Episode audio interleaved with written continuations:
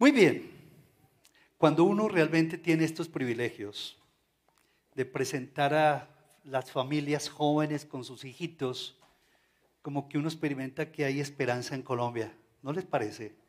¿Tenemos esperanza o no? Yo creo que sí tenemos esperanza. Una esperanza que realmente nos lleva a que cada día nos comprometamos de manera clara con nuestro amado Señor. Muy bien, vamos entonces a ir a la escritura, a Mateo capítulo 26, el versículo 30. Vamos a buscar un versículo hermosísimo para este día.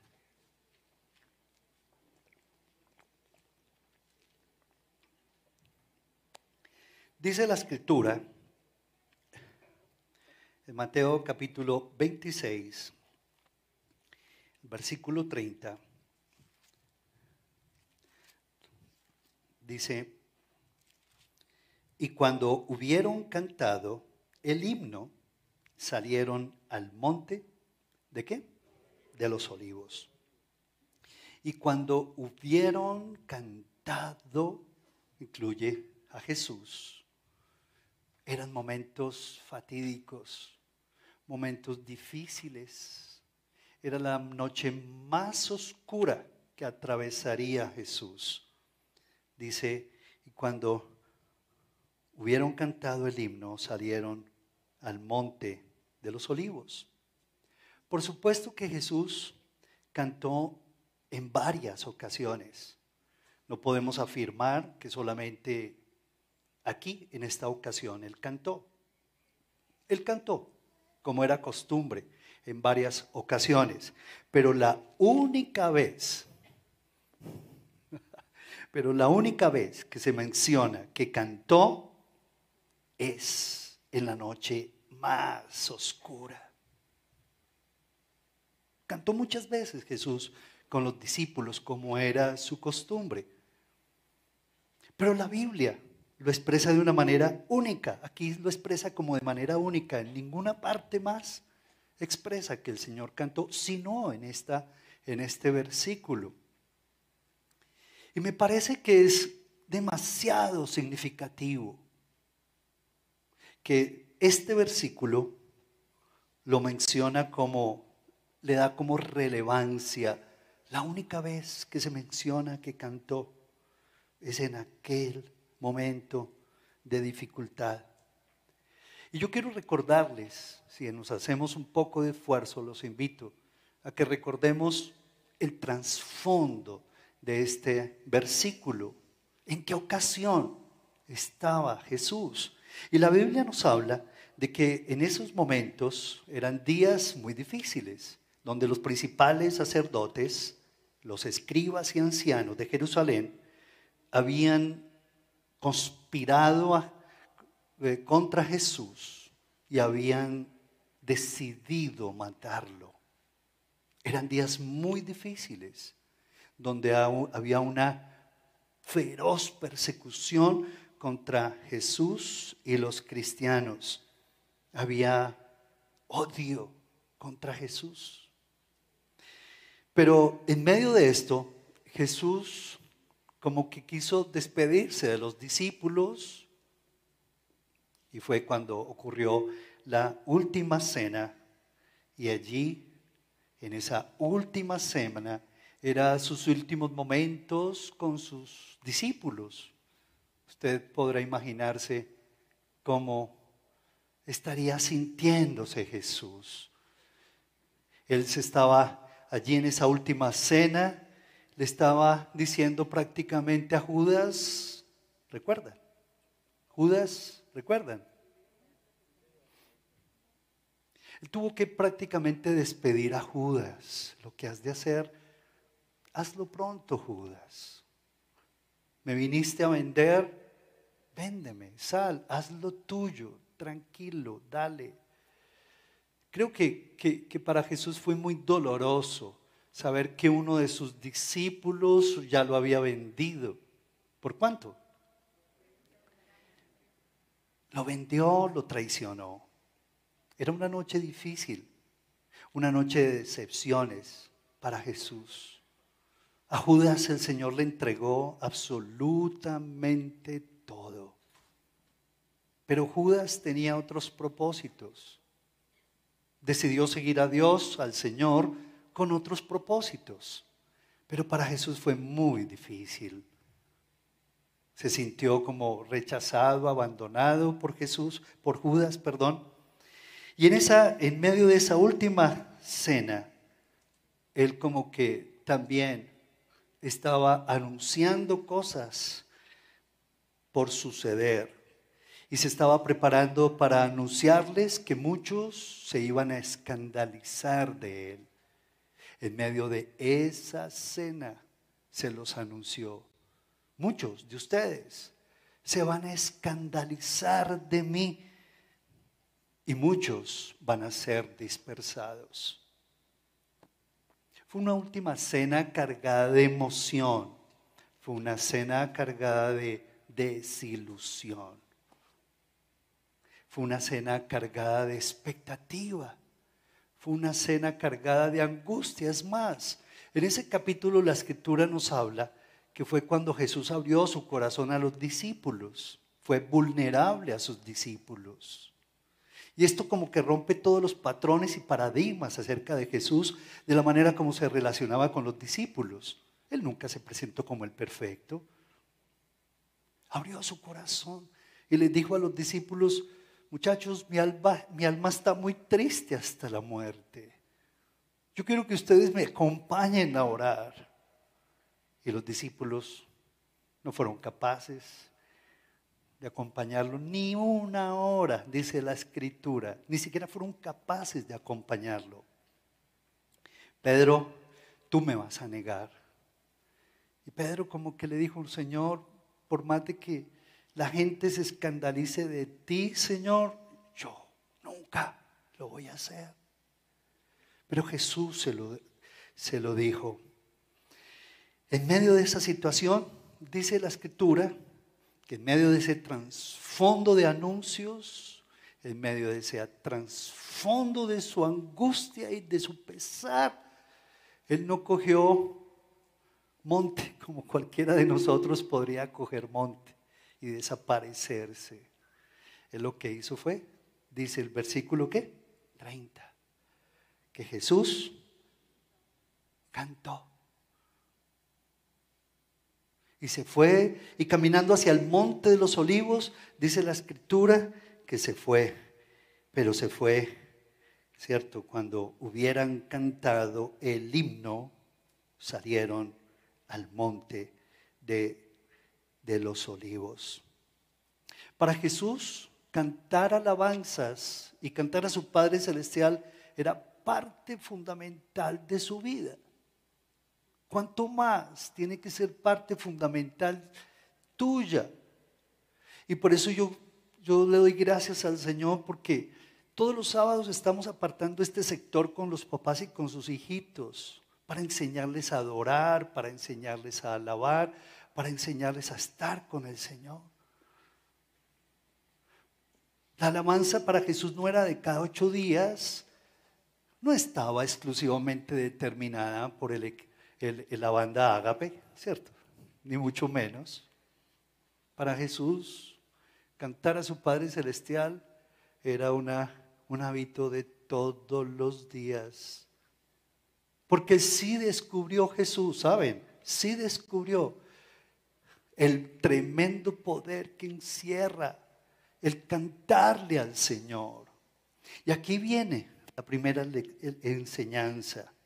En medio de tu dolor, no pierdas nunca tu gratitud a Dios. Y hoy estamos recordando eso en nuestro día de acción de gracias. En medio de tu angustia, de tu enfermedad, de tu quiebra, si es posible, lo que sea, nunca, pero nunca, nunca pierdas tu gratitud. Y corre y métete en tu cuarto de guerra espiritual. Y allí en secreto, en medio de tus angustias, comienza a cantar, a alabar, a bendecir al Señor. Y dice la escritura, cierra la puerta. Y cerrada la puerta, habla con tu Padre que ve en secreto. Y tu Padre que ve en secreto, dice la Biblia, ¿te va a qué?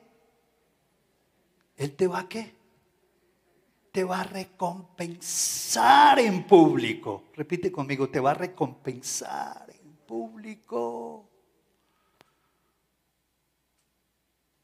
Hoy en día muchos matrimonios desafortunadamente no viven recompensas de Dios.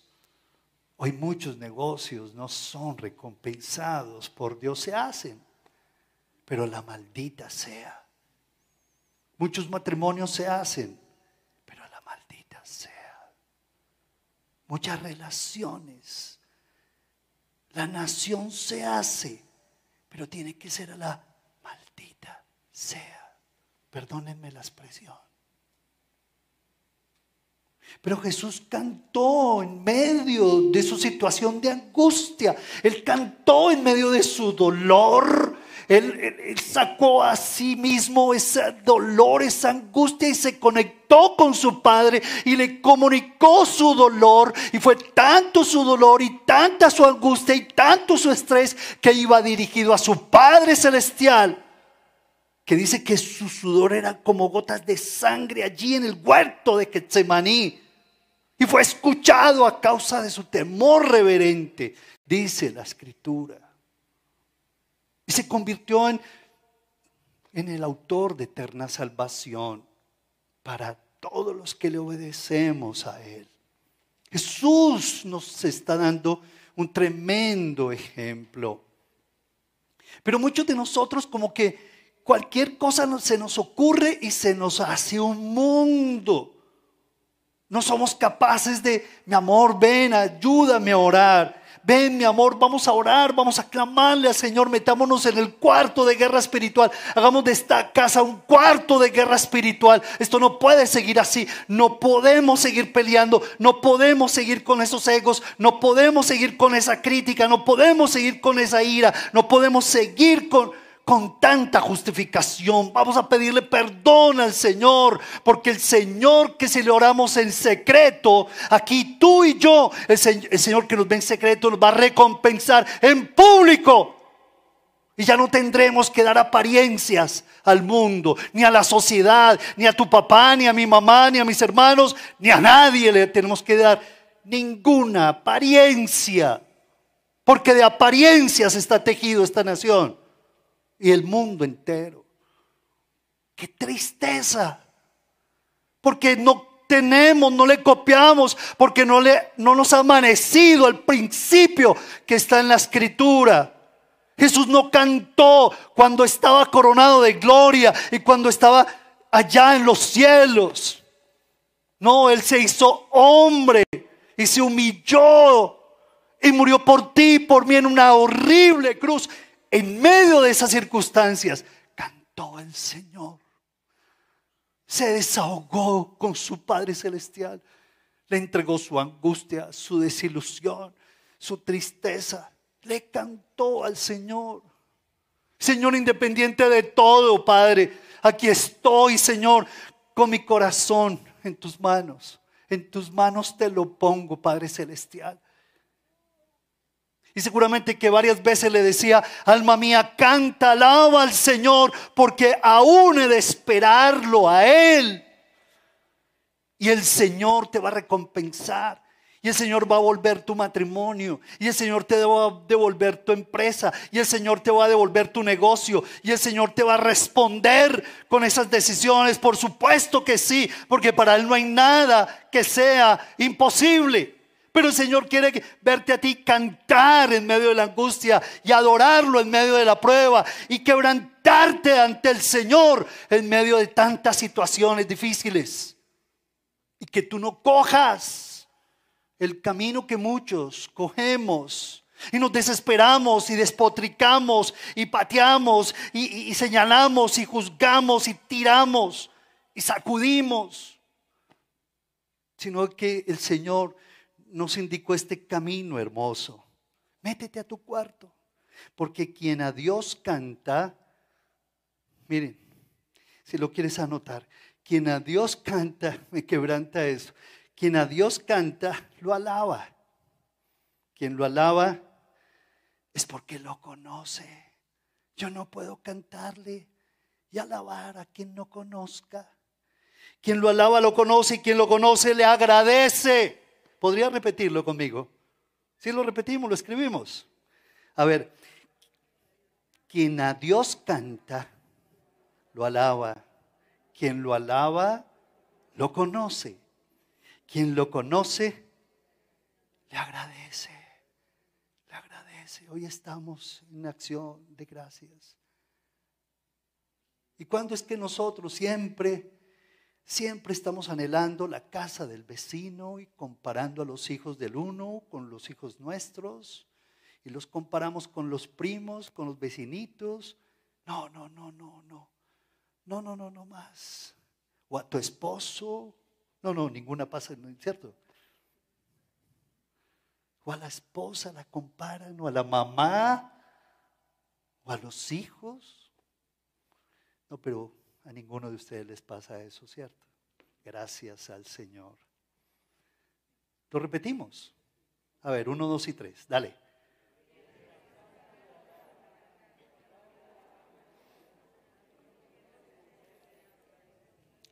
Vamos a ir a la escritura y vamos a ir al Salmo 50, el versículo 15. Un saludo muy especial a todos los que siguen allá en sus casas. ¿Les animamos a que vengan o no? ¿Vale la pena venir o no? Vale la pena venir. Salmo 50, el versículo 14. Dice, sacrifica a Dios alabanza. Dice, sacrifica al Señor alabanza y paga tus votos al Altísimo. La versión NTV dice, haz que la gratitud sea tu mejor sacrificio, dice la Biblia NTV. Y paga tus votos al Altísimo. ¿Por qué? Porque eso te prepara para que, para que tus votos, tus decisiones, cada vez que buscamos al Señor y nos reunimos en estas reuniones y vamos a la célula y vamos a una cita de edificación, es para tomar decisiones. ¿No les parece? Yo por lo menos cuando vengo a alabar al Señor es para tomar decisiones. Señor, sí, tienes razón. Sí, oh Dios, tienes toda la razón. La embarré. Tengo que pedir perdón. Sí, Señor, tienes toda la razón. Hoy me ratifico que quiero vivir como un hijo de Dios de manera consciente y voluntaria. Decido no vivir como un esclavo de mis pasiones, de mi ego, de mi orgullo, de mi soberbia. Hoy sacrifico alabanza y cuando tú sacrificas alabanza es porque te estás despojando de tu yo, del qué dirán. ¡Ay, qué ridículo!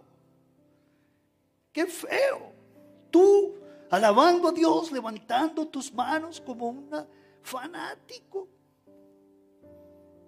Así le decía Mical, la esposa de David, a David.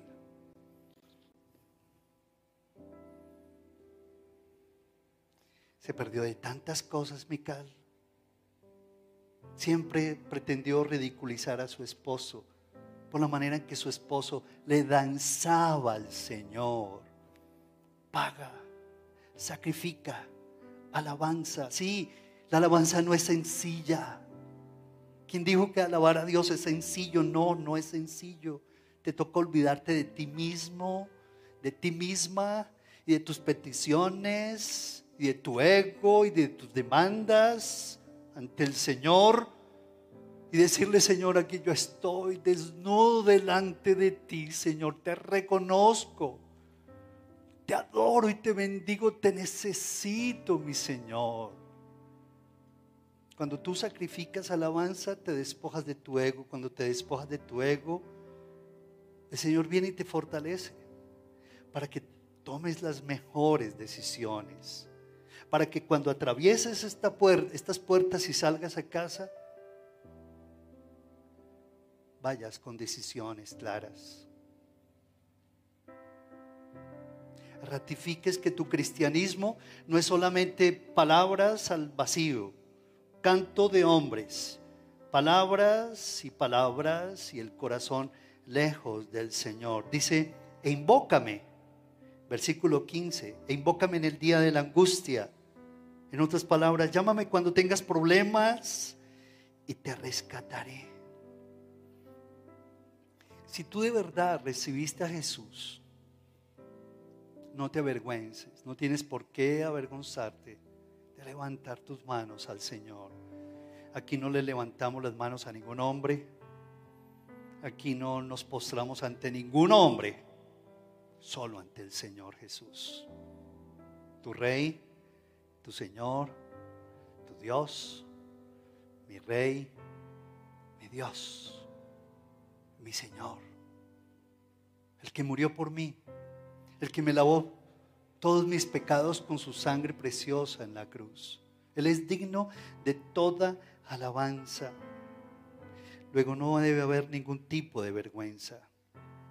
Cuando tú le cantas al Señor, como dice la escritura, con inteligencia y meditas en las palabras que cantas, le das la oportunidad que el Espíritu Santo te lave tus entrañas te desinfecte tu corazón y te pones en la mejor posición como un niño ante el Señor. ¿Cómo hace un niño cuando recibe a su papá? Corre y corre y corre. ¿Y qué hace? En estos días Pedro corrió, yo creo que él sintió que era como un kilómetro y yo sufriendo para que no se cayera. Y corrió y corrió y corrió y ¡tum! se me tiró. ¿Qué, sentí yo? Y el Espíritu Santo me decía, así, así yo me siento cuando te veo correr con tus brazos extendidos hacia mí. Y esa es la mejor posición en la que tú te pones para que Él te rescate. Sí, aunque seas viejo. Tírate en los brazos de tu papá Dios. Es la mejor posición te pones en la mejor posición para que Él te sane, para que Él te rescate, para que Él te provea. Y hoy en el Día de Acción de Gracias tenemos que cambiar esas actitudes a veces, tan calculadoras, tan razonadas, tan impuestas. No, somos hijos de Dios. Yo no soy más esclavo del temor y me le tiraré en los brazos de mi Padre Celestial hoy y todos los días y siempre, Señor. Me tiraré en tus brazos porque es la mejor posición, Señor, para que tú, Señor, me veas con tu misericordia y acudas a mi rescate, a mi sanidad y a la bendición, Señor. Vamos a ponernos de pie. Vamos a ponernos de pie y vamos a orar. Hay tantas cosas hermosas que da la alabanza. ¿Qué tiempo nos faltaría para hablar de la alabanza? Hoy en el mundo corre. El mundo de la estética. Todo es como estético, todo es con maquillaje. Pero ¿saben lo que la Biblia dice? Aún dice que el Señor hermosea. ¿A cuántos de ustedes les gusta todo lo estético? Verse más bonitos y bonitas. No, no sean mentirosos. A todos, ¿sí o no? Que todos tenemos alguna dosis de, ¿de qué? De vanidad lo tenemos. ¿Por qué no levantan la mano? ¿Cierto? Pero el Señor, yo la levanto, por supuesto que sí también, no me avergüenzo. Pero Él dice, hermoseará a los humildes con la salvación. Porque el que tiene misericordia de ti, te embellecerá, te rejuvenecerá, te dará fuerzas como las del búfalo y aquí que yo te ungiré con aceite fresco, dice el Señor. Vamos a darle un aplauso fuerte a nuestro buen Dios. Hermoseará el Señor a quienes le invocan de veras, a quienes se deleitan con su salvación. Poder hay en, el, en, los atrios del Señor.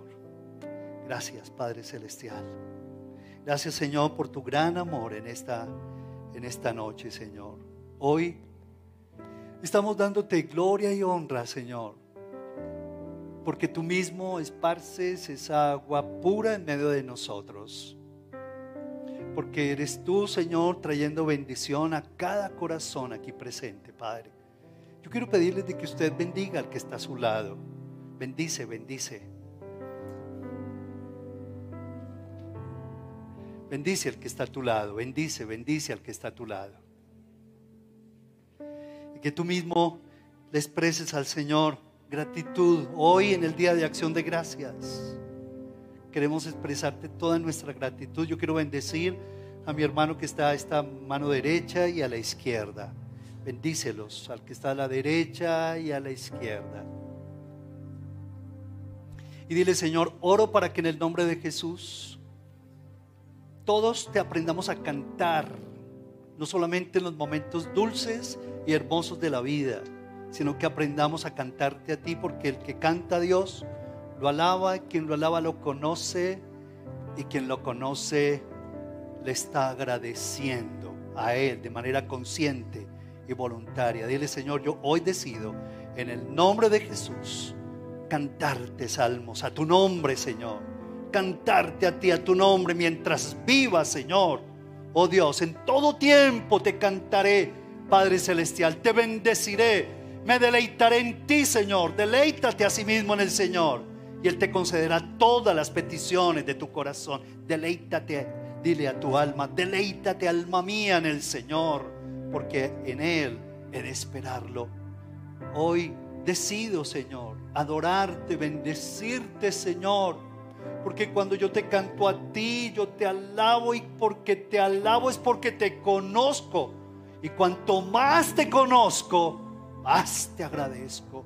Más argumentos tengo para agradecerte y para vivir para tu gloria y honra, Señor. Oh Dios mío, que la propuesta de mi vida en mi casa sea una propuesta más madura y más profunda. Que yo cuando esté con los míos les proponga otro contenido espiritual. Que cuando esté con mis hijos pequeños, grandes, viejos, lo que sea, les proponga un contenido espiritual. Que tenga los argumentos para ser el sacerdote del hogar. Para que en el nombre de Jesús tu medicina se esparza en la autoridad de Cristo Jesús, Señor las fuerzas de búfalo habitarán en cada uno de ustedes mientras cantan y adoran al Señor. Y el Espíritu Santo descenderá con poder y esa unción hará milagros, prodigios y señales. Dale gracias a Dios, dale gracias a Dios. Dale gracias al Señor. Agradece al Señor. Gracias Padre, que este mes que iniciamos sea un mes de bendición que sea un mes de medicina para todos, Padre. Que sea un mes de liberación. En el nombre de Jesús. Que todo lo que vayamos a hacer sea como para, para ti, no para los hombres. El mes de septiembre tiene, es uno de los meses más hermosos del año. Amén. Bendito sea, Señor. Gracias te damos, Padre. Señor.